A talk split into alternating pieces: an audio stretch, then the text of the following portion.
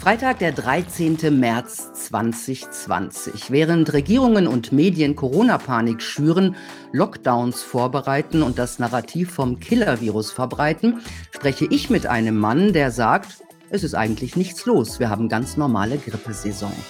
Dr. Wolfgang Wodak, Held der Schweinegrippenaufklärung, ist sich damals sicher, ohne den Drostentest, ohne die PCR-Tests gäbe es keine Pandemie. Das Interview schlägt ein wie eine Bombe. 1,6 Millionen Mal wird es allein auf YouTube angeschaut.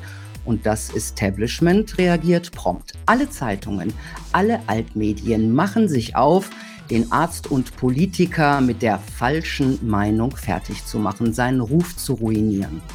Die Hatz auf Wodak markiert den Beginn der Jagd auf Corona-Kritiker. Sie markiert aber auch den Anfang der Opposition. Heute, genau drei Jahre später, warten wir immer noch auf die große Aufarbeitung, denn Themen gibt es genug. Jetzt den Punkt Preradovic. Hallo Dr. Wolfgang Wodak, schön Sie wiederzusehen. Hallo. Jeder kennt Sie, aber ich stelle Sie trotzdem kurz vor. Sie sind Facharzt für innere Krankheiten und Pneumologie, Facharzt für Hygiene und Umweltmedizin und Facharzt für öffentliches Gesundheitswesen und Sozialmedizin.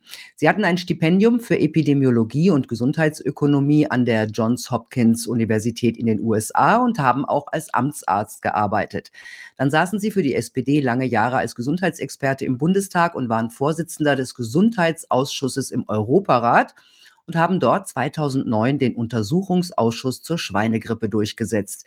Sie waren im Vorstand von Transparency International und Sprecher der Enquete-Kommission Ethik und Recht der modernen Medizin. So, die letzten drei Jahre waren schon starker Tobak. Die haben uns ordentlich zugesetzt. Panikmache ohne Ende. Ausgrenzung von Menschen, die sich keine ungeprüfte Spritze geben lassen wollten. Druck ohne Ende auf Menschen. Diffamierung aller Kritiker bis hin zu Kündigung von Konten und Razzien. Hätten Sie sowas vor drei Jahren für möglich gehalten? Nein, das hätte ich nicht. Ich hätte nicht gedacht, dass das sich so aufbauscht und dass da so viel hinterherkommt, was mit äh, einer Pandemie, wenn es die überhaupt gibt, also mit einer Seuche, ja nichts zu tun hat. Das sind ja Maßnahmen gewesen, die völlig absurd waren und die dann schon den Verdacht aufkommen ließen, da steckt irgendwas ganz anderes dahinter. Einschränkung unserer Freiheit vielleicht? Ja, das, das wurden ja viele Freiheiten weggenommen den Menschen, die sie vorher für ja, völlig normal hielten. Und es wurde den Menschen Angst gemacht. Das sah man ja daran, dass auch alle so eine komische Binde vor dem Mund trugen. Und äh, für mich war das besonders als Arzt für Hygiene, bin ich jemand, der darauf achtet, dass solche Dinge immer dann getragen werden, wenn es nötig ist. Und im Krankenhaus habe ich aufgepasst, dass dort dann Masken sind, wenn dort ja, Infektionsabteilungen waren oder wenn dort irgendwelche Risiken waren. Und plötzlich rannte die ganze Welt mit diesen Masken rum. Und ich kenne natürlich die Literatur und weiß, dass die gegen solche Atemwegsviren äh, ja, keine nennenswerte Wirkung haben. Die bringen keinen zusätzlichen Schutz. Im Gegenteil, bei den Menschen, die das ja alles nicht kannten, die gar nicht wussten, wie sie mit den Dingern richtig umgehen sollten, haben die eine zusätzliche Gefährdung gebracht. Und als ich dann noch sah, dass die Kinder da alle maskiert wurden, da wurde das kriminell, da wurde ich böse. Das fand ich kriminell. Das war schrecklich mit anzusehen. Mhm. Na, damals nach unserem Interview vor ziemlich genau drei Jahren hatte ich den Eindruck, dass niemand mehr mit Ihnen gerechnet hatte, so richtig. Ne? Das Interview ist ja sehr erfolgreich gelaufen und ähm, der Aufklärer der Schweinegrippe, der eigentlich weg war und auch nicht mehr im Bundestag saß, ist, war plötzlich wieder da und musste so schnell wie möglich fertig gemacht werden und diskreditiert werden. Wie haben Sie äh, diese Zeit erlebt? Na, ich habe ja das, was ich da bei der Schweinegrippe erlebt habe, habe ich ja verarbeitet und nachher bei Transparency International. Da habe ich ja die Arbeitsgruppe Gesundheit geleitet und habe dort weiter dann Recherchen gemacht und hab, bin immer mehr eingestiegen, habe auch immer mehr Leute kennengelernt, die ebenfalls kritisch diesen ganzen, ja, diese kriminelle Szene um die große Pharmaindustrie dann untersucht haben und habe dann so nach und nach auch die Tricks kennengelernt, die dort äh, benutzt werden, um die Präparate an den Markt zu bringen. Die Rolle der WHO stellte sich mir immer schlimmer dar. Da hat sich nichts gebessert, obwohl wir das, obwohl wir damals im Europarat mit dem Finger auf die WHO gezeigt haben und gesagt haben, ihr seid korrupt. Und äh, das hat sich überhaupt nicht gebessert. Im Gegenteil, das ist schlimmer und die Abhängigkeiten sind größer geworden, finanziellen Abhängigkeiten. Das ist alles eine Sache, die habe ich weiter, auch ob mit Bundestag oder ohne Bundestag. Ich musste mich nicht mehr um Wahlkämpfe kümmern, ich konnte mich ganz um die Sache kümmern. Von daher, ja, Aber hat bin ich warm gelaufen gewesen diese Diffamierungskampagne, hat Sie das nicht auch überrascht? Also das, was in den Medien so gebracht wird, das merke ich ja nicht so sehr, weil ich nicht Fernsehen gucke. Und äh, ich Aber alle Zeitungen, Spiegel, Spiegel, Fokus, äh, Süddeutsche, ja, ich, alle Zeitungen haben, haben sich auf sie gestürzt damals. Ja, das habe ich wohl mitgekriegt, das weiß ich wohl. Aber auch da habe ich gemerkt, wie sie das machen. Die haben ja nicht in der Sache, das, das, was ich gesagt habe, haben sie ja gar nicht behandelt, sondern die haben irgendwelche persönlichen Beschimpfungen da gemacht und haben mich da in irgendwelche politischen Ecken gestellt, wo ich nie gewesen bin und haben mich also wirklich völlig so irre dargestellt, als wenn ich, äh, als wenn ich das gar nicht wäre. Das passte nicht zu mir. Und alle, die mich kennen, die waren natürlich verunsichert. Und aber mich hat das schon mich hat das schon sehr getroffen, als ich merkte, dass Leute das Bild, was sie aus den Medien über mich bekommen haben, für wichtiger fanden als das Bild, was sie sich selbst von mir bisher gemacht hatten. Das war an der Hochschule ganz schrecklich, das war in der Rheumaliga ganz schrecklich. Und das, also wo überall, wo ich Funktionen hatte, wo ich dann plötzlich, wo die Leute plötzlich Angst hatten, noch mit mir was gemeinsam zu machen, weil ich doch in den Medien so schlecht dargestellt wurde. Das haben die geschafft. Die haben mich da in allen möglichen, äh, allen möglichen Relationen, in denen ich da verwurzelt war, da haben sie mich äh, isoliert, haben sie mich äh, geschädigt. Das ist sehr, sehr schlimm gewesen. Mhm. Ja ähm, Sie auch bei Transparency International ähm, wurden Sie gegangen. Ja? Glauben Sie, dass Sie das freiwillig gemacht haben oder wurde auf diese Institution Druck ausgeübt? Nein, ich, ich, habe, ich habe das gemerkt. Ich war da ja sehr stark und habe sehr viel gemacht und habe da sehr einflussreich auch mach, was machen können und auch im Namen der Organisation dort große Veranstaltungen gemacht, international.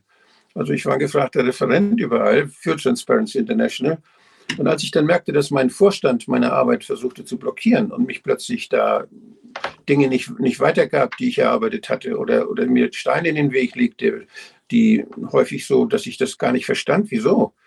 Und die Arbeitsgruppe stand hinter mir, wir haben das erarbeitet und die, der Vorstand machte plötzlich, meine Vorstandskollegen, die machten plötzlich nicht mehr mit. Und da waren so ein paar grüne Politiker drin, und dann waren da Leute drin, die in, so, so in großen Konzernen arbeiteten und dann kamen da plötzlich auch noch, noch andere, die aus großen Konzernen kamen oder die mal in groß für große Konzerne gearbeitet hatten.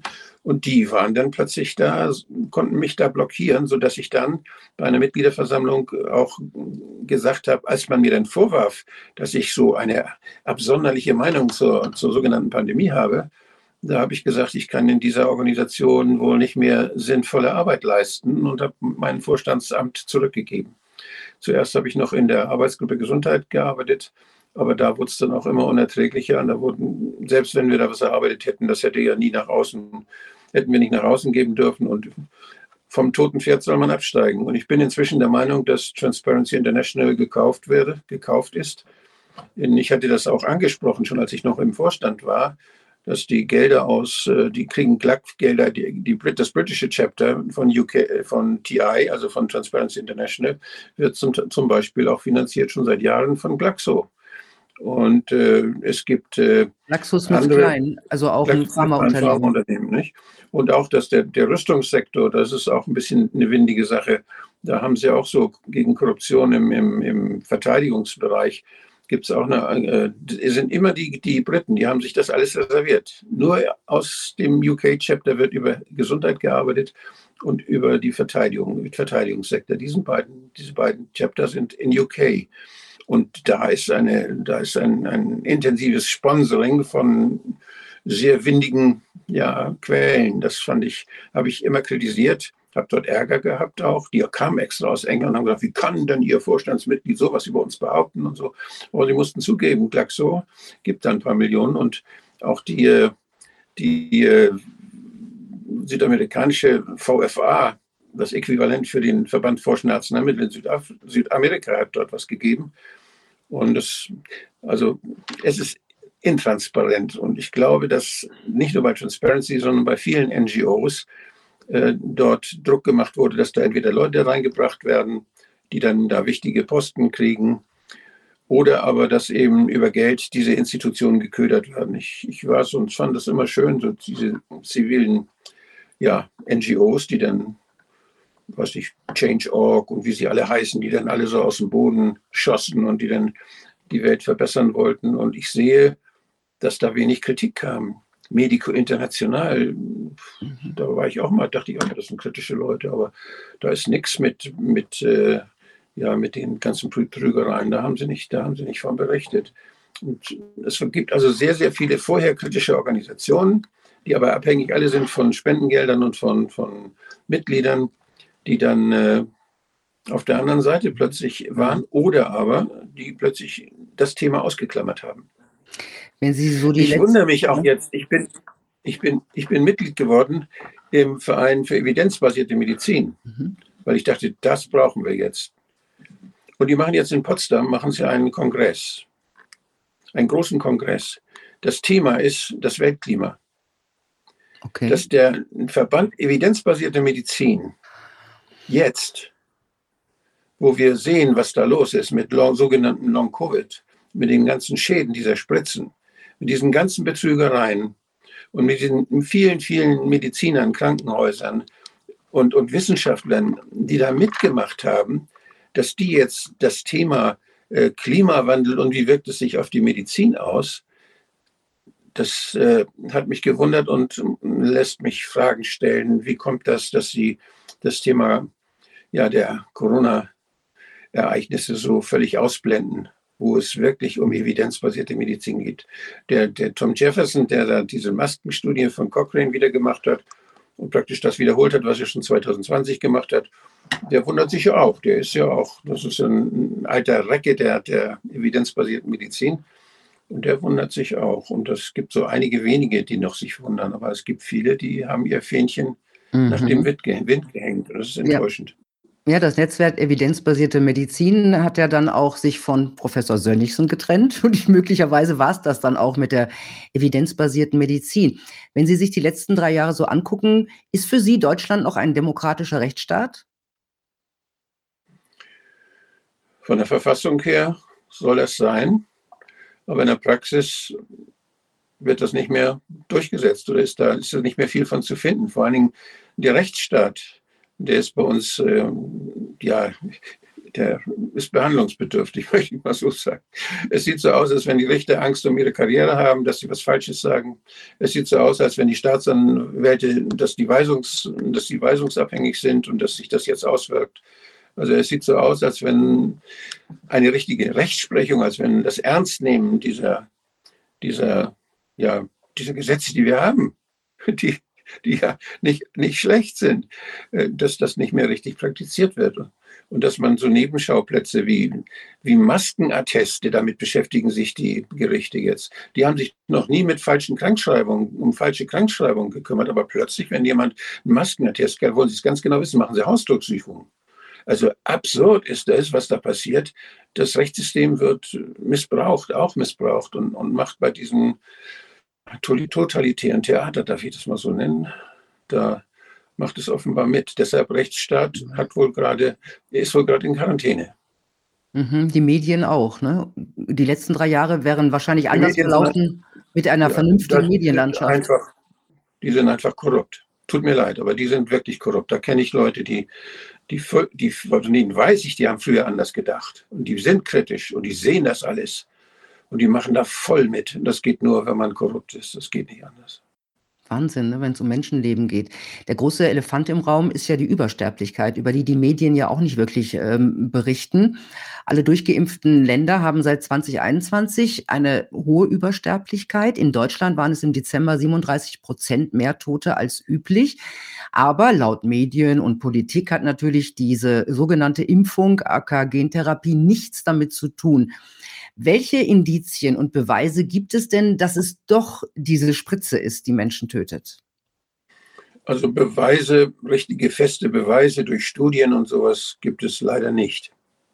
Wir haben ein, allein den, zusammen, den zeitlichen Zusammenhang der ja kein kausaler ist, aber immerhin ein zeitlicher Zusammenhang. Mit dem Einsetzen dieser Injektionen sterben Leute, die sonst nicht so oft gestorben wären. Da gibt es eine Übersterblichkeit in bestimmten Altersgruppen auch. Das sind besonders in den berufstätigen Jahrgängen. Aber auch, die, auch bei Kindern wundert man sich, was da in, nicht nur in Deutschland, sondern in, vor allen Dingen in den Ländern, die zuerst das gemacht haben, zum Beispiel in den USA, was da beobachtet wird. Also da sind schon vermehrte Todesfälle bei jüngeren Leuten auch zu sehen. Und diese vielen plötzlichen Todesfälle, die ja äh, dann auch als ungeimpft gezählt werden, weil die manchmal nach der ersten Spritze sterben oder nach der zweiten und dann immer noch de jure nach dem Bundesinfekt nach dem Infektionsschutzgesetz als ungeimpft gelten. Die sind nicht vollständig immunisiert. Und erst nach der dritten Spritze ist man vollständig immunisiert. Und wenn man nach der zweiten Spritze stirbt, dann stirbt man als Ungeimpfter. Diese ja, man, ist ja auch noch, man ist ja auch nach den Spritzen immer noch zwei Wochen ungeimpft geblieben, bevor das. Ja, ja, äh, auch das. Ja, ja. Und das, in den ersten zwei Wochen passieren ja die schlimmen akuten Erscheinungen. Mhm. Da, wenn, wenn jetzt diese, diese Nanopartikel mit, den, mit der RNA in die, in die Gefäße geht, wenn das irgendwie in die Venen kommt. Und das ist natürlich bei kräftig gut durchbluteten Muskeln, bei jungen Leuten häufiger als bei, bei Menschen aus dem Altersheim. Die haben nicht mehr so viel gut durchblutete Muskeln da, wo es gespritzt wird. Und äh, das lässt sich, schon, lässt sich schon plausibel erklären, aber es wird da nicht geforscht. Es wird ja nicht mal bei den Leuten, die jetzt mit Long-Covid, sogenannten Long-Covid behandelt werden, da könnte man eine Differentialdiagnose machen. Sind das Erscheinungen, die nach einer Corona-Infektion äh, dann beobachtet wurden, oder sind das Erscheinungen, die nach dieser, äh, nach der Spritze äh, dann auftritt, weil die ja durch die, durch die RNA-Spritze ja die Spikes gebildet werden im Körper, die genau diese Symptome machen. Aber die sämtliche Medizin in Deutschland tut so, als könnte das gar nicht die Spritze sein, sondern als könnten das nur Coronaviren sein, die neuerdings so einen Schaden auch in der Blutbahn machen, obwohl die Omikron, die Omikron-Coronaviren doch gar nicht so gefährlich sind, wie wir inzwischen alle, wie auch alle die, die maßgeblichen Leute zugeben. Da passt nichts zusammen. Also Long-Covid, Long-Covid gibt es eigentlich gar nicht. Es ist im Grunde eine Umetikettierung von es gibt, es gibt Long-Influenza, es gibt diese, diese, diese Viruserkrankungen können bei geschwächten Menschen immer mal Komplikationen machen. Und ganz selten tricksen sie das Immunsystem oder überwinden sie das Immunsystem, welches sich ja hauptsächlich in den oberen Atemwegen, also dann in den Oberflächen, den Schleimhäuten äh, abspielt, äh, tricksen sie das aus und können auch mal in, in den Organen was machen, weiter weg. Häufig sind es aber dann nur, sind es Immunreaktionen, die dann entstehen. Das kann man aber alles sehr schön unterscheiden, Differentialdiagnosis. Das wird aber nicht gemacht. Und ähm, wenn ein PCR-Test positiv ist bei jemand, der, der eine, so eine, eine gefährliche äh, Folge dieser, dieser Spike-Impfung äh, dann durchmacht, dann, dann zählt das, dann nehmen die das als Covid-Erkrankung und differenzieren das nicht weiter. Also man kann das, der, der Professor Arne Burkhardt hat das ja sehr schön gemacht, der Pathologe, der hat nachgeguckt bei Verstorbenen. Man kann das aber auch in Gewebe machen. Man kann das auch, es gibt auch Tests, wo man unterscheiden kann, ob nur die Spikes im Körper waren und Schaden angerichtet haben oder ob da ganze Viren im Körper Schaden angerichtet haben. Findet man nämlich nicht nur die Spikes, sondern findet auch Antikörper auf die Hüllen dieser Viren oder auf die oder findet Reste in, bei, den, bei den histologischen Ergebnissen findet man Reste dieser Virushüllen. Und wenn da Virushüllen zu finden sind, dann, dann sind da auch Viren gewesen. Und äh, das wird aber nicht, wird aber nicht gemacht. Und wenn es gemacht wird, findet man überwiegend Spikes und keine Virushüllen. Denn Viren gehen normalerweise nicht in die Organe und überall in den Körper. Also diese Long-Covid-Geschichte die ist, äh, ist, ein, ist eine Verkleidung, eine Maskierung des Schadens dieser RNA-Spritzen, dieser gefährlichen gentechnischen Veränderungen, die bei Millionen von Menschen in unserem Land gemacht worden ist. Und damit wird wieder eine Verschwörungstheorie wahr, weil das ist ja das, was Kritiker von vornherein befürchtet haben, als Long-Covid aufkam. Und ähm, ja, das Establishment beschäftigt sich da sehr ungern mit. Die Uniklinik Köln, die schreibt ja jetzt, dass sie keine Impfschäden behandelt, sondern nur Long-Covid was ich auch persönlich für ein absolutes Unding halte. Ähm, was sind denn nach heutigem Wissen die größten Probleme mit dieser Spritze, die ja zum Beispiel auch nie auf Wirksam Wirksamkeit geprüft wurde, wie diese Pfizer-Managerin vom Europaparlament ja zugegeben hat? Aber was sind die größten Probleme? Ja, das, man, man braucht eigentlich nur die, die Immunologie-Lehrbücher sich mal vorzunehmen, die auch in, den, in der Oberstufe des Gymnasiums benutzt werden. Da steht es eigentlich schon drin. Da steht schon drin, dass unser Immunsystem so funktioniert, wenn da irgendwelche Zellen im Körper sind, die verändert sind, die nicht so aussehen, wie sie normalerweise aussehen müssen, dann werden sie von den T-Lymphozyten, werden sie erkannt, von unserem angeborenen Immunsystem werden sie erkannt. Die sind nämlich, die wissen ganz genau, wie unsere Zellen aussehen. Und wenn da irgendwas Fremdes ist, Tumorzelle oder durch Virus veränderte Zelle, dann putzen sie die weg. Und wenn sie die wegputzen, dann geschieht das hauptsächlich in den kleinen Adern, in den Adern überall, in der Wand der Adern. Und wenn sie das tun, dann gibt es auch Thrombosen. Und dann gibt, wenn das, wenn das sehr häufig, wenn das in großem Umfang geschieht, und wenn das im Herzen passiert oder in den Herzkranzgefäßen, dann gibt es da riesige Schäden. Das ist eine Entzündung, die dann da stattfindet. Das ist das, was wir normalerweise im Rachen haben. Da haben wir Rotz, da haben wir Schleim, da läuft uns die Nase, da haben wir eitrigen Ausfluss aus der Nase. Und diese Entzündungsprozesse, die finden in den oberen Atemwegen statt, dann eben ein Taschentuch und das war's denn. Aber wenn die in unseren Adern stattfinden, dann sind die Adern verschlossen, dann gibt es da Pfropfen, dann gibt es da Thrombosen. Und wenn das im Gehirn stattfindet oder im Herzen, dann gehen da Zellen kaputt, die nie wieder repariert werden. Die werden nicht wieder, die, die, die gibt es nicht wieder neu. Die, die werden ein, die kriegen, wachsen einmal bis zu einem bestimmten Alter, entwickelt sich diese Organe und dann werden sie so nach und nach verschlissen. Und diese, die, äh, wenn die Entzündung, wenn diese Spike-Proteine dann gebildet werden in diesen Gefäßen im Gehirn oder in, im Herzen, dann kommen natürlich die T-Lymphozyten, dann kommt diese Entzündungsreaktion da im Gehirn, da im Herzmuskel und macht das kaputt. Und da das überall im Körper passiert, in den Hoden, gehen auch alle möglichen Organe kaputt. Es ist ein anderes Krankheitsbild. Und deshalb weiß, ist die Medizin ziemlich ja, am Eiern, um das zu beschreiben, was da jetzt durch diese RNA, durch diese gentechnische Veränderung des Menschen ja ausgelöst wird. Aber dass das ausgelöst werden musste, steht in dem Oberstufenlehrbuch der Immunologie. Im Lind, da können Sie nachgucken, da steht es drin. Da steht genau drin, wie unsere Zellen reagieren, wenn, ja, wenn da irgendwelche, wie unser, unser, unser Immunsystem reagiert, wenn da irgendwelche Zellen äh, im Körper sich verändern. Die werden gekillt. Da gibt es eine Entzündungsreaktion. Das weiß jeder Arzt. Und wenn er das nicht weiß, Examen erschlichen. Also das ist, das, es ist unfassbar, was die da mitmachen jetzt. Und es ist genauso unfassbar, dass diese, dass die Politik das mitgemacht hat. Eine Gentechnologie, für die es ganz starke Schranken, Sicherheitsstangen, Precaution und, und muss man Toxikologie aus muss man nachgucken, dass es weitervererbt wird. Muss man lange beobachten, dass es kein Krebs macht. Da gibt es ganz viele Sicherheitsmaßnahmen für diese äh, Technologie, die Gentechnologie. Das heißt, alles, was unsere Zellen irgendwie zu etwas bringt, was sie sonst nicht machen, dass sie verändert. Das ist die, die Produktivität verändert, die Strukturen innerhalb der Zelle verändert oder außerhalb der Zelle. Die produzieren dann irgendwelche Eiweiße und hier ja das Spike-Eiweiß und das merkt dann, merkt die Umgebung und dann wird darauf reagiert.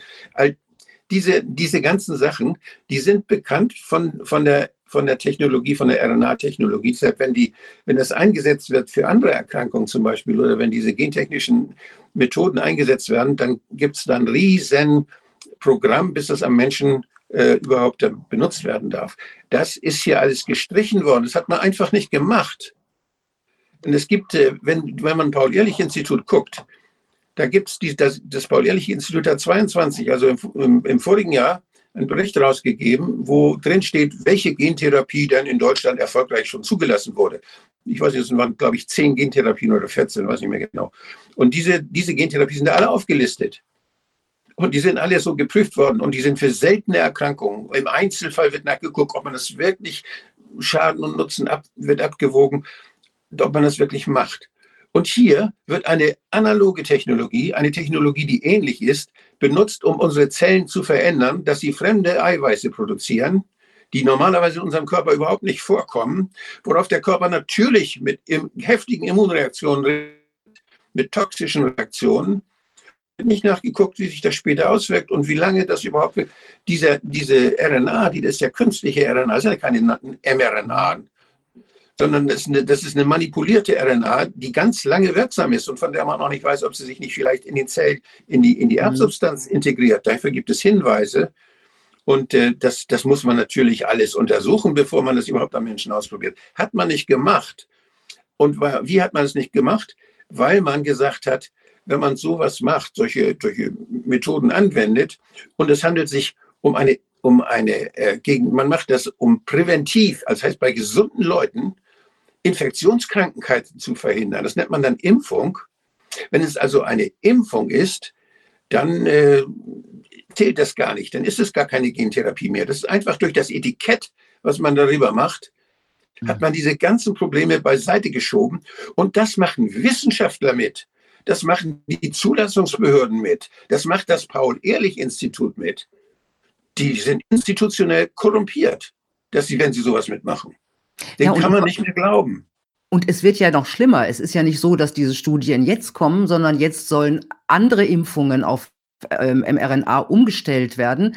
Äh, BioNTech forscht nach einer Impfung gegen Krebs. Das heißt, diese Technologie soll, soll in die Medizin äh, komplett integriert werden jetzt. Ja, man, die, haben, die haben das gelernt. Die, also die Pharmaindustrie, das sind lauter Leute, die sind klug, die machen das, was sie können, die haben viel Geld, die investieren oder die kaufen Ideen auf, die reisen in der Welt rum und gucken nach Ideen, die sie vermarkten können. Und, das, und dann sagen sie, oh, bei der Politik machen sie den Wind, dass die Politik ihnen das alles erlaubt. Und die Politik ist so blöde, dass sie allein durch dieses Etikett geblendet ist und doch ist schon eine Impfung. Und jetzt dürfen sie das machen. Jetzt machen sie, jetzt sagen sie, oh, wenn es, wir können auch gegen Krebs impfen. Wahrscheinlich impfen sie auch bald gegen Diabetes. Und dann impfen sie doch gegen Bluthochdruck. Die, die gucken sich, die nennen das einfach Impfung. Und dann dürfen sie, dann dürfen sie den Menschen verändern genetisch, dürfen da rumbasteln und haben keine Ahnung. Sie sind auch blind dafür, weil sie gar nicht nachgucken was davon langfristig dann, was dabei rauskommt, wie die Menschen verstümmelt werden genetisch. Und das ist etwas, mhm. was, das hätte ich mir nicht vorstellen können. Das hätte ich mir auch in der Europäischen Union nicht vorstellen können. Nee, aber dass natürlich die Hersteller durchaus wussten, dass es Probleme gibt mit dieser natürlich. Impfung. Das ist ja, das wissen wir ja aus den Pfizer-Files. Äh? Ja, das, ja. Und es gibt ja. Selbst, selbst der BioNTech-Chef hat das in seinem Buch ja geschrieben, schönen Dank, es wird der Offenheit, dass das unheimlich viel offen, dass sie viele Dinge nicht wissen und so weiter, dass es Risiken gibt, das hat er alles sehr schön dargestellt. Aber der hat seine Milliarden trotzdem damit beiseite gelegt. Wahnsinn, ja. Es gibt ja auch noch äh, diese interessante Chargentheorie. Also die Theorie, dass es ganz unterschiedliche Chargen gibt, äh, gab und gibt, also harmlose Chargen, die ähm, quasi verspritzt nichts ausrichten, also diese als Impfung und gefährliche, äh, auf denen die meisten Todesfälle und schweren Erkrankungen basieren. Wie belegt ist diese Chargentheorie? Also ich, es gibt keine andere Erklärung dafür, dass nicht alle Menschen tot umfallen, die das, die das Zeug gekriegt haben.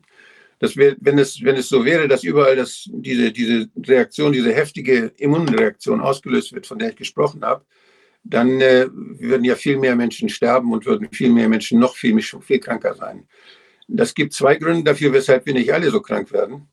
Das ist eine ist, dass, dass diese Spritze dann sich im Körper nicht so weit verteilt und dass der Körper irgendwie, dass dann irgendeine, dass da nicht so viel drin ist oder dass nicht so viel in, in den Organen ankommt. Das ist eine Möglichkeit, weshalb auch immer. Und die andere Möglichkeit ist, dass die, diese Stoffe, die da gespritzt werden, dass die von schlechter Qualität sind und nicht überwacht werden oder dass sie nicht in der Kühlkette nicht ausreichend gekühlt waren. Oder da gibt es also, es, ich, ich bin ja einer, der, der, der, der weiß, dass Menschen betrogen und betrogen werden.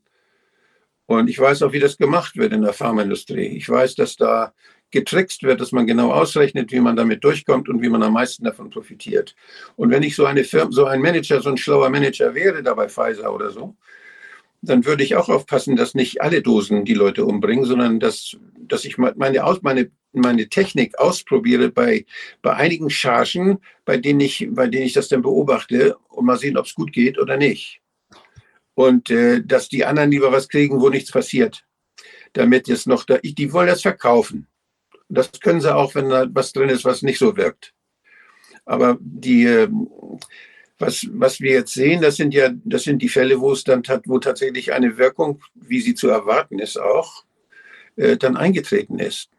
Und das sind leider sehr viele. Und dann gibt es welche, bei denen Wirkungen eingetreten sind oder eintreten, die sich noch nicht bemerkbar gemacht haben, bei denen vielleicht nicht so viel Thrombosen waren, die, wo vielleicht leichte Störungen nur auftreten, auch im Gehirn nur leichte Störungen auftreten, Müdigkeit oder Konzentrationsschwäche oder irgendwie Leistungsminderungen äh, im Nervensystem. Das gibt es schon. Und das, das wird ja nicht immer, wird ja nicht immer schlimmer, sondern das ist dann passiert und nach einigen Wochen oder Monaten, dann ist der Körper da, irgendwie hat er das, hat er das so bewältigt, dass es nicht schlimmer wird. Und das mhm. gibt es natürlich in, in allen Organen. Und diese Menschen, die, die sind zwar geschädigt, aber das ist nicht so, dass sie damit jetzt ins Krankenhaus kommen oder zum Arzt gehen. Das, was da aber passieren kann, ist, dass da immunologische Schäden, Spätfolgen kommen. Und diese immunologischen Schäden, das sind Fehlreaktionen in Zukunft, des Immunsystems in Zukunft. Weil das Immunsystem ist ja einmal total irritiert worden durch diese Spritze. Da ist was passiert, was das Immunsystem überhaupt nicht kennengelernt hat bis dahin. Und was, wo es auch, wo dieses Immunsystem, was da dann gefordert wurde, überhaupt nicht für gemacht ist, dass im Körper plötzlich selbst was Fremdes entsteht. Das gibt es eigentlich nur bei Krebszellen. Mhm. Das geht ja auch nicht immer. Entschuldigung, muss ich einmal kurz Frosch im Hals rausholen? Ja. Ähm, das geht. Ja. Also das im Grunde halt ist das, im Grunde, wenn das so ist, dann ist das mit den Chargen russisches Roulette. Glauben Sie denn, dass Politiker und Funktionäre absichtlich harmlose Dosen bekommen haben? Das weiß ich nicht weiß ich nicht. Ich weiß nicht, ob die das so steuern können und ob das so. Ich meine, es gibt natürlich unheimlich viel Datenerhebung und es gibt diese Apps, die dann verteilt werden und man versucht das, man versucht da so, so einen Überblick zu kriegen. Ich sehe das Ganze auch, dass da tatsächlich, dass die Erfahrungen gesammelt werden von der Industrie. Und es gibt solche Kliniken wie die in, in Marburg ist das, glaube ich, die sich spezialisiert auf Long Covid. Nee, die haben auch Impfschäden. Ja, ja. Mhm. Ich möchte so die Daten gehen möchte mal wissen, weshalb die das dürfen und die anderen das nicht machen. Ah, okay. Und äh, also ich habe die Interviews gesehen mit dem Chef dort und der hat so, der hat so rumgedruckt, als wenn er nur einen ganz Bruchteil von dem sagen, sich zu sagen getraut hat, was er, was er eigentlich weiß. Also ich habe da wenig Vertrauen. Und diese Daten, die da gesammelt werden jetzt äh, von Impfgeschädigten, das ist natürlich pures Gold für die Industrie. Jeder, der solche Daten sammelt, der kann die teuer verkaufen an die Industrie, denn die brauchen ja die Erfahrung, wie haben, hat denn unser Zeug da jetzt gewirkt? Und da wird ja auch die Chargennummer dann eingetragen, die man gekriegt hat. Die ist ja im Impfpass. Also, dass die natürlich nachgucken wollen und Daten sammeln, das, da muss man davon ausgehen. Die wollen es ja weiter nutzen und da wollen sie dann ihren, ihre Möglichkeiten aus, ausweiten. Sie haben, sich ja auch, Sie haben sich ja auch mit dem Thema Shedding beschäftigt, also auch etwas, was sehr, ähm, naja, ein bisschen angstmachend ist, also die Übertragung der Impfung auch auf Ungeimpfte. Ja, ähm, ich habe da, ich hab da das? Ich habe denen keine Angst machen wollen und auch keine Angst gemacht, meistens. Jedenfalls glaube ich, dass sie richtig verstanden haben. Denn diese, diese Spikes, die da im Körper gebildet werden, die sind zwar dann im Körper und, und, und richten Schaden an und die werden auch von den Zellen, äh, wo sie gebildet werden, werden sie auch abgegeben. Es gibt einige Spikes, die sind gefunden worden, die sind in der Muttermilch gefunden worden, aber die sind auch gefunden worden in Körpersäften, im Blut vor allen Dingen auch. Und äh, die meisten dieser, dieser ja, Proteine werden jedoch verpackt in Exosomen. Exosomen, das sind so Ausschnürungen dieser Zellen. Die Zellen können so Pakete losschicken. Die wickeln sie ein in ihre Zellmembran. Und da drin transportieren sie alle möglichen Stoffe, Proteine oder aber auch äh, Hormone oder, oder auch genetische Informationen, auch RNA zum Beispiel, Bruch oder Bruchstücke davon. Und die können Sie dann an bestimmte Zellen schicken und die sind dann im Körper unterwegs. Und die sind in allen Säften unterwegs. Die sind so klein wie Viren etwa. Und die sind, die sind überall gefunden. Die finden Sie überall. Die finden Sie auch im Speichel, die finden Sie in allen Körperflüssigkeiten. Auch im Schweiß finden Sie die. Das heißt, durch Küssen könnte so eine Übertragung stattfinden? Ja, die, die, die Sie kennen doch wahrscheinlich diese Geschichte, dass wenn da Ehepaare sind, nicht, die, die schon, die viele Jahre körperlich engen Kontakt haben zusammen, dass die mit der Zeit auch, dass die plötzlich die Organe spenden können, obwohl sie einen anderen Gewebstyp haben. Weil die werden besser vertragen, weil die haben sich auch geweblich, feingeweblich oder immunologisch so kennengelernt, dass die sich tolerieren. Und äh, diese Austauschprozesse sind bekannt. Und über diese Austauschprozesse, durch, vor allen Dingen durch die Exosomen, können natürlich auch sowohl RNA als auch diese Nanopartikel mit RNA als auch Spike-Proteine von einem Menschen auf den anderen transportiert werden. Wo die jetzt hinkommen und was der, der annehmende, der aufnehmende Körper damit macht, ob er sie abwehrt oder nicht. Ob er das kann oder nicht, das ist fraglich. Wir wissen aber, dass sowohl die Nanopartikel, die wir gespritzt kriegen, als auch die Exosomen in der Verpackung mit, mit der eigenen Zellhülle praktisch, dass die nicht im Körper als fremd abgewehrt werden. Wenn also da ein Exosom ist und das, das kommt, äh, das, das wird, wir, wir verschlucken das, das wird auch in der Magensäure, das bleibt auch in der Magensäure heil, das übrigens, genau wie die Nanopartikel. Und das, das ist also widerstandsfähig. Und dieses Paket übersteht also auf dem Wege alle Hindernisse. Und dann ist die Frage, ob es, ob es wirklich Schaden anrichtet, ob es irgendwo in eine Zelle hineingeht, die dann wieder anfängt, was zu produzieren oder, oder Schaden zu machen. Denn was dort den Schaden macht, das sind ja Zellen, die verändert wurden und die anfangen, nach außen hin als veränderte Zellen auch sich darzustellen. Das heißt, dass das Immunsystem sie erkennt und sie dann kaputt macht und dadurch die Entzündungsreaktion im Körper hervorruft, die die Organschäden dann verursacht. So, wer sich jetzt wundert, dass Dr. Wodak äh, Kopfhörer aufhat, wir hatten zwischendurch ein paar Leitungsprobleme. Das kennen wir allerdings zwischen Kärnten und Griechenland schon ganz gut. Aber jetzt schließe ich nochmal an, ähm, für Leute, also wir waren ja beim Thema Shedding und für Leute, die jetzt Angst haben, dass sie, dass sie quasi die Impfung übertragen bekommen von einem Geimpften, wie lang sollte man denn vorsichtig sein im Umgang? Die die RNA ist ja lange aktiv, viel, viel länger, als man, als man dachte und als es immer vom Paul-Ehrlich-Institut gesagt wurde. Die haben gesagt, es ist nur eine ganz kurze Zeit, einige Stunden oder ein, zwei Tage, aber das ist wahrscheinlich Wochen aktiv und äh, man hat, es gibt Arbeiten, die sagen, dass nach, nach vier Wochen immer noch, äh, also ak aktive RNA vorhanden ist im Körper. Das heißt, ich würde schon vier Wochen lang sehr vorsichtig sein, und keinen engen Kontakt haben. Das heißt, nicht Hand geben oder sowas, das meine ich nicht, sondern dass man eben jetzt auch die Körpersäfte irgendwie austauscht. Das heißt aber auch zum Beispiel, dass ich, wenn ich Sport treibe, stark schwitze und jemand anders schwitzt auch stark und ich mich an dem reibe oder mich mit ihm schlage oder boxe oder ringe oder sowas, dass ich dann natürlich dann auch äh, möglicherweise etwas weitergebe. Ich sage damit nicht, dass das irgendwelchen Schaden anrichtet. Auch darüber gibt es keine, keine richtigen äh, Hinweise. Es gibt nur einige komische Sachen. Und zwar ist das dieses, das diese vielen hundert Fälle von Kleinkindern, die alle nicht keine Spritze selber gekriegt haben, die aber plötzlich eine Autoimmunhepatitis haben.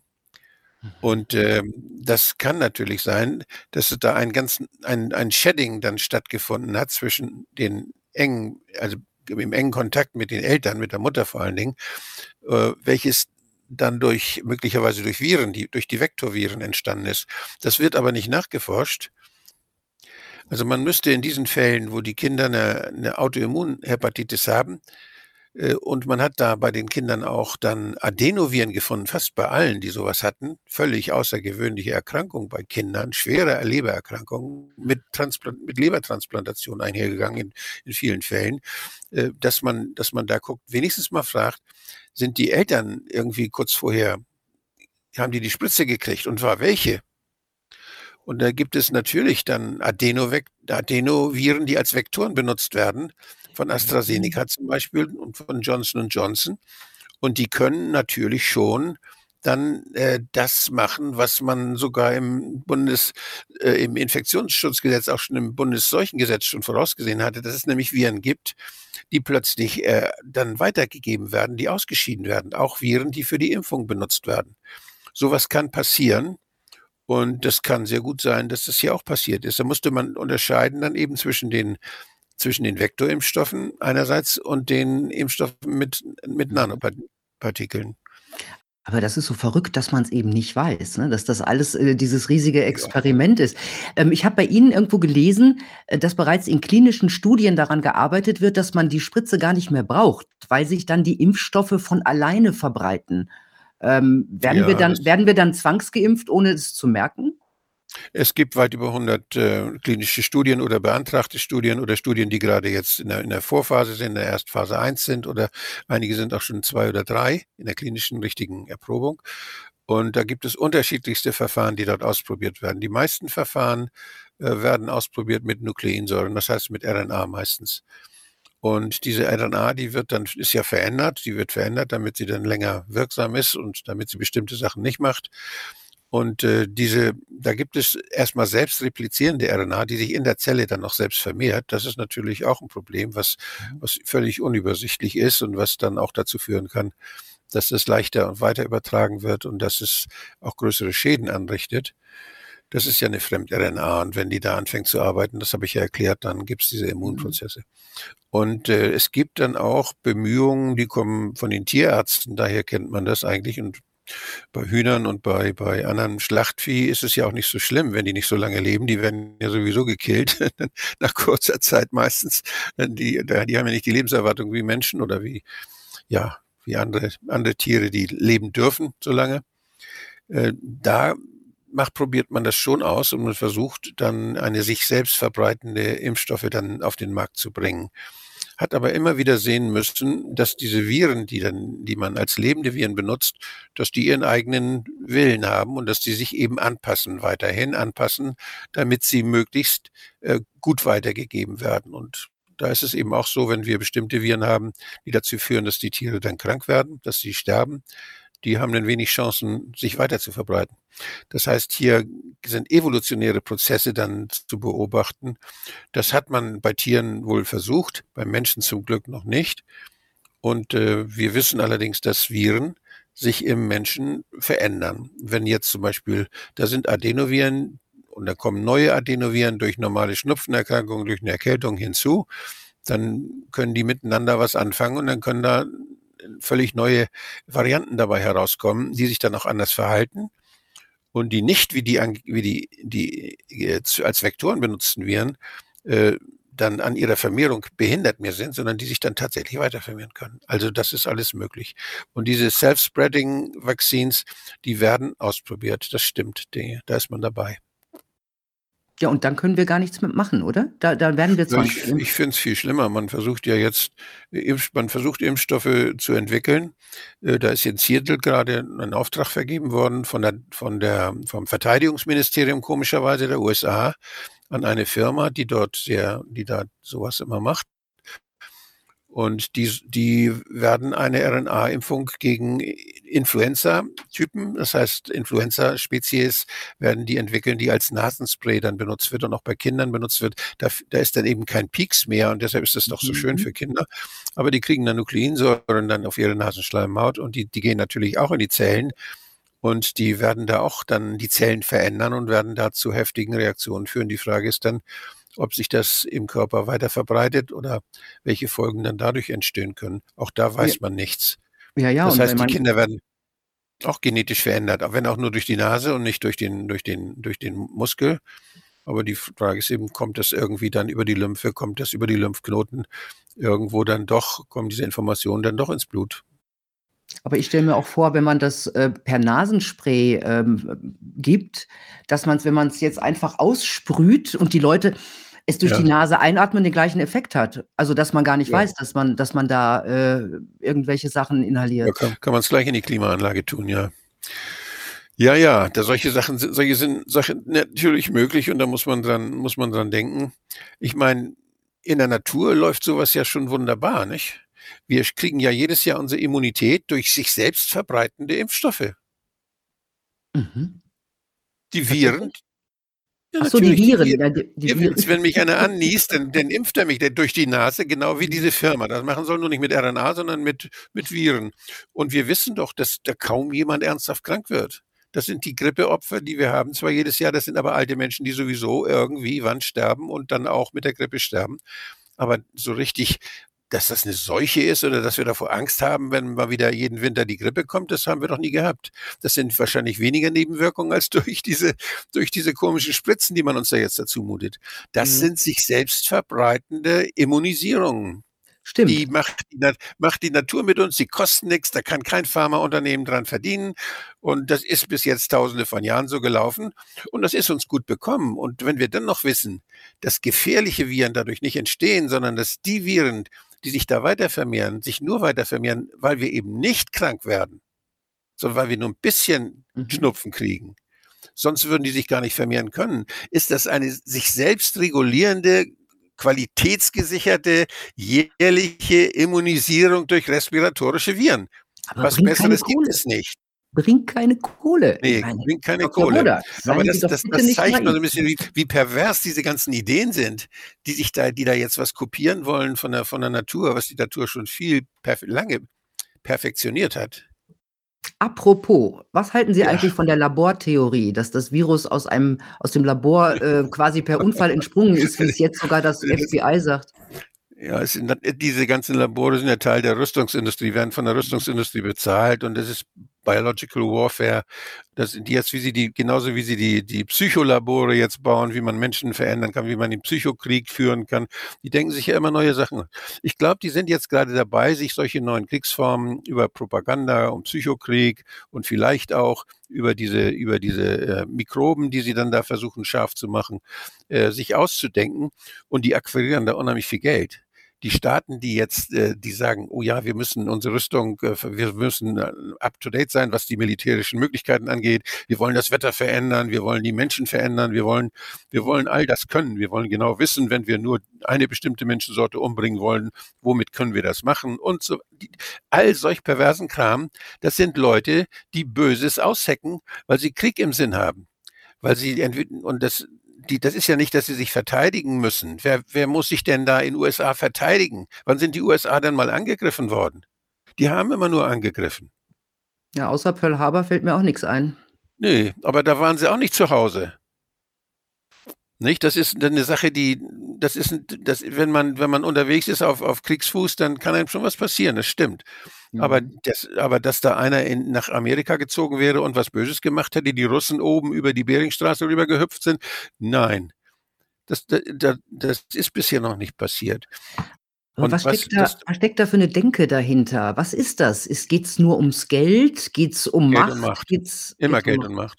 Da man ja Geld gegen Macht tauschen kann, wie man weiß, wenn es Korruption gibt. Man kann sich ja Macht kaufen dann. Ne? Man kann Politiker kaufen, man kann Politiker pushen und so weiter. Kann, Universitäten? Kann also, mir ist der Wechselkurs, ist mir noch nicht ganz klar zwischen Geld und Macht, aber es gibt da einen mit Sicherheit. Und diese, diese, diese Entwicklung, die, die sehen wir. Und es gibt ja Leute, die haben so viel Geld, die, die können sich nichts Sinnvolles mehr dafür kaufen und die wollen sich denn, die wollen dann auch noch Macht haben. Und sowas hat es früher gegeben und ich kann mir gut vorstellen, dass es das heute immer noch gibt. Früher mhm. haben die, haben die Leute, ich, ich denke jetzt mal an die Zeiten des Alexander des Großen, das waren dann Leute, die hatten dann mal irgendwie ein Anfangskapital, haben sich dafür Söldner gekauft und angeheuert oder begeistert. Dann sind sie losgezogen und haben die Dörfer geplündert und haben damit ihre Söldner bezahlt. Und so sind sie durch die ganze Welt gezogen, die Wikinger auch. Nicht das, und das sind, das sind Raubzüge gewesen, die dann gleichzeitig dazu führten, dass sie immer reicher wurden, dass sie ausgeplündert haben und dass sie die, ihre, ihre, ihre, auch ihre militärische Stärke dadurch gestärkt haben, dass sie woanders dann, äh, ja, abkassiert haben. Und Alexander der Große war eben so beliebt und so geschickt, weil er die die Leute weiter hat leben, der hat die weiterleben lassen. Der hat nur seine Soldaten ernährt und dann ist er weitergezogen, aber der hat die Völker nicht kaputt gemacht. Und heute ist es ein bisschen gefährlicher geworden. Heute ist der, der Krieg, wenn es um Öl geht, wenn es um Ressourcen geht. Ich denke an, ich denke an das, was in Afrika zu sehen ist, wenn wieder, was dafür ein, das ist ja kein Krieg, der mit Waffen passiert. Das ist Angola vielleicht mal gewesen. Aber ansonsten, oder naja, auch in anderen Bereichen doch. Aber es, es ist ja so, dass die Kriege häufig geführt werden, dadurch, dass man eben die Regierung einfach besticht und äh, mit Geld praktisch dann sich die Macht besorgt. Und genau, Bestechung und Erpressung. ja, ähm, das ist eine Sache. Und wenn die, wenn die nicht mitmachen, wenn die sich nicht bestechen lassen, dann geht es ihnen so wie dem Regierungschef von Tansania und anderen. Genau, die dann einfach nicht mehr da sind, plötzlich mit 60 eine, Jahren. Eine, eine, weitere interessante Möglichkeit, die Welt zu erobern, ist ja auch durch Wahlfälschung. Also ich kann mir vorstellen, jetzt wo die, wo die Wahlen jetzt mit digitalen äh, Instrumenten dann ausgewertet werden und wo da digitale Schritte dann bei der Wahlauswertung eingebaut werden, dass da die Manipulationsrisiken sehr, sehr groß sind. Und wenn man sieht, was in Brasilien passiert ist oder was in, in, in einigen Ländern passiert, kann man nur Angst haben vor jeder Wahl. Nicht, mhm. wenn, wenn da jetzt, ich, äh, wenn, ich denke jetzt an jede Wahl, die nicht mit, mit, nur mit Zetteln, die von Hand gezählt werden und nachzählbar sind. Nicht? So muss eine Wahl eigentlich sein, nur dass jeder genau gucken kann, dass da nicht geschummelt werden kann. Mhm. Dann, äh, wenn das nicht der Fall ist, dann kann man auch über solche Mechanismen die Regierung austauschen. Mhm. Das ist das, das ist alles. Ja, ja, Ich, ich denke, da wo Wahlen anstehen in, in, in Krisengebieten, da wird erstmal die, die, die man nicht haben will, die werden erstmal schlecht gemacht. Und dann wird man versuchen, die Wahl ja, zu beeinflussen. Das ist alles Machtpolitik. Da muss man einfach mit rechnen. Kriegsführung ist strategisch, wird mhm. geplant. Und das sind keine dummen Leute, die da planen. Wir müssen da wirklich an alles Böse denken. Wenn es um ja. Macht und um Geld geht, müssen wir an alles Böse denken. Das ist Pflichtbewusstsein, keine Verschwörungstheorie.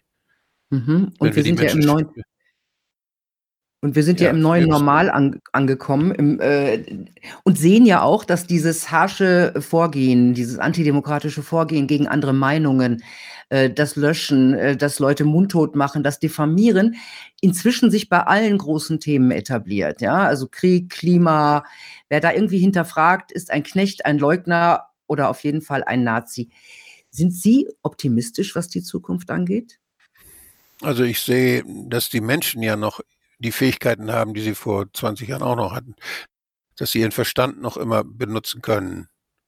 Man muss sie nur dazu bringen, dass sie es tun. Und das hat was damit zu tun, wie Menschen gerne leben. Und wenn wir es schaffen, Menschen es, ähm, ja, Menschen dazu zu bringen, dass sie merken, wenn ich meinen Verstand benutze, dann bin ich nicht ein Opfer, dann bin ich nicht das dumme Schaf, was geschlachtet wird, sondern dann, dann kann ich wirklich wieder mir meine Wiese aussuchen und dann kann ich mit den anderen auf die Wiese gehen, die ich gerne mache und kann selber dafür sorgen, dass ich genug zu essen habe und dass meine Kinder was Schönes lernen. Das gibt viele Dinge, da brauchen wir, wir brauchen keine großen äh, Handelsketten, wir brauchen für viele Dinge, wir brauchen auch keine Energie, die uns von weit her geliefert wird. Die ist überall da, wir müssen sie nur müssen sie nur nutzen. Da gibt es genug Technologien, wie wir das können. Und wir brauchen, wir brauchen solche Fernseher nicht, die wir jetzt haben, überall. Wir müssen nicht unsere Zeit totschlagen mit diesen Programmen, die uns da vorgesetzt werden, die uns deformieren. Wir sollen uns lieber mal häufiger treffen. Und äh, dann brauchen wir wirklich Journalisten. Und zwar Journalisten, die wissen, was wir brauchen, um uns richtig zu entscheiden, da wo wir leben. Das ja, ist ganz wichtig. Ja, aber was die, die mächtigen, mächtigen Medien angeht, ähm, haben wir das nun mal gerade nicht. Ne? Ähm, was, nee. mir, was mir auch gerade noch einfällt, Sie sind ja für, für mich sind Sie und auch für ganz viele andere im Grunde der Startschuss der Opposition gewesen. Ähm, wo wären wir heute ohne den Widerstand? Also ohne die Demos, ohne die Spaziergänger, die Ärzte, die Wissenschaftler, die sich rausgewagt haben. Wo würden wir dann heute stehen? Da wären noch mehr Menschen, hätten die Spritze gekriegt, es wäre noch mehr Elend entstanden. Ich habe also sehr viel Rückkopplung bekommen von Leuten, die sagen, das, was wir da zu Anfang gehört haben von Ihnen und, und von Ihren Kollegen, von den Kritikern, das hat mir das Leben gerettet oder das hat mich geschützt vor diesen Dingen. Das war eine Sache, die, das hört, hört man sehr häufig. Und es ist ja ein Viertel der Bevölkerung etwa, was diese Spritze nicht bekommen hat. Und ich kann mir vorstellen, dass viele von denen, die jetzt die Möglichkeit haben, ähm, das zu tun, dass die auch dafür gesorgt haben, dass sie zwar ein G bekamen, ein G, ne, G2, G3, äh, und dass, dass sie aber die Spritze vermieden haben. Das konnte man ja auf verschiedene Weise machen. Mhm. Das wurde ja auch dann, da unterhielt man sich ja auch drüber. Die Leute hatten Angst davor und haben so gemauschelt, dass sie möglichst sich davor drücken konnten vor dieser gefährlichen Injektion. Das haben sicherlich nochmal, ich würde schätzen, oh, 15 Prozent dazu getan, so dass ich denke, dass wirklich diese Spritzen gekriegt haben, dass das vielleicht so 60 Prozent sind oder so um die 60 Prozent rum in Deutschland. Bei denen haben wieder andere Glück gehabt, einige Glück gehabt, da war nichts drin. Die haben, oder das ist nicht irgendwie im Körper so verbreitet, dass es Schaden anrichtet. Wieder welche haben Glück gehabt, dass es nur ein bisschen Schaden macht, den sie noch nicht merken. Und die anderen mhm. haben Pech gehabt. Dr. Wodak, ich bin gespannt, wo wir in einem Jahr stehen, zu unserem vierten Jahrestag. Ja, können wir uns, können wir uns ja wieder unterhalten. Einladung steht. Einladung steht auf jeden Leitung, Fall. Ich, besser denn. Ich schicke, ihn dann, ich schicke Ihnen dann ein Stück Internet rüber. so, ja, ich, ich kaufe dann mal zwei Stück Internet, eins für Sie, eins für mich. Wunderbar. Viel, vielen Prima. lieben Dank. Vielen lieben Dank und ich bedanke mich, glaube ich, auch im Rahmen von allen anderen für Ihre Aufklärung, Ihre frühe Aufklärung, die wahrscheinlich wirklich sehr viele Leute äh, von vielen blöden Entscheidungen abgehalten hat und zum Nachdenken angeregt hat. Da nicht für. Ja, doch, dafür. Da nicht für. Ich habe ich hab jetzt, hab jetzt einen Aufsatz, den, der über, über das Chatting, der im Rubicon erschienen ist, den würde ich ganz gerne unter die Leute bringen. Da würde ich gerne, dass das viele lesen. Und äh, der andere Aufsatz wird jetzt erscheinen. Der wird bei Multipolar erscheinen. Das ist ein Aufsatz über die schlimmste Seuche, die es gibt. Das ist die Korruption. Okay. Okay, also und, den, den äh, Rubicon-Beitrag übers Shedding, den, den, ähm, den, den verlinke ich unten in der Besch Beschreibung. Und der andere, da habe ich einen, habe ich beim MW GFD. Ich muss immer die Buchstabenreihenfolge mhm. mir nochmal überlegen. Da habe ich neulich in einem, in, das war nachts um drei, war ich, war ich erst dran. Da habe ich was über Korruption erzählt. Das ist eine sehr dichte, äh, kurze Videobotschaft gewesen, die aber auch jetzt dort zu finden ist und die schon im Netz steht. Und dieser Aufsatz, der dann jetzt kommt bei Multipolar, der wird das praktisch nochmal spezifizieren und zusammenfassen und oder genauer ausführen. Okay, und ansonsten wünsche ich äh, ja allen, dass sie ihren Mut behalten und, und ihr Lachen und dass sie sich nicht bange machen lassen. Genau so. Das war Ihr Schlusswort. Jetzt kommt meins. Vielen Dank, Dr. Wodak. Ja, Tja, Leute, Selberdenker ähm, haben sicher unruhigere Zeiten als vertrauende Mitläufer. Nur wer einmal denkt, der kommt nicht mehr zurück. Der kann nicht mehr zurück. Der hat schon die falsche Pille gegessen. Aber egal, was noch kommt. Es gibt, ich habe den Eindruck, sehr viele und auch immer mehr nachfragende, also hinterfragende und auch denkende Menschen. Und selbst wenn es eine Minderheit ist, eine große Minderheit kann ganz viel bewirken. Aufgeben gilt nicht. Ich wünsche euch eine gute Zeit. Bis bald.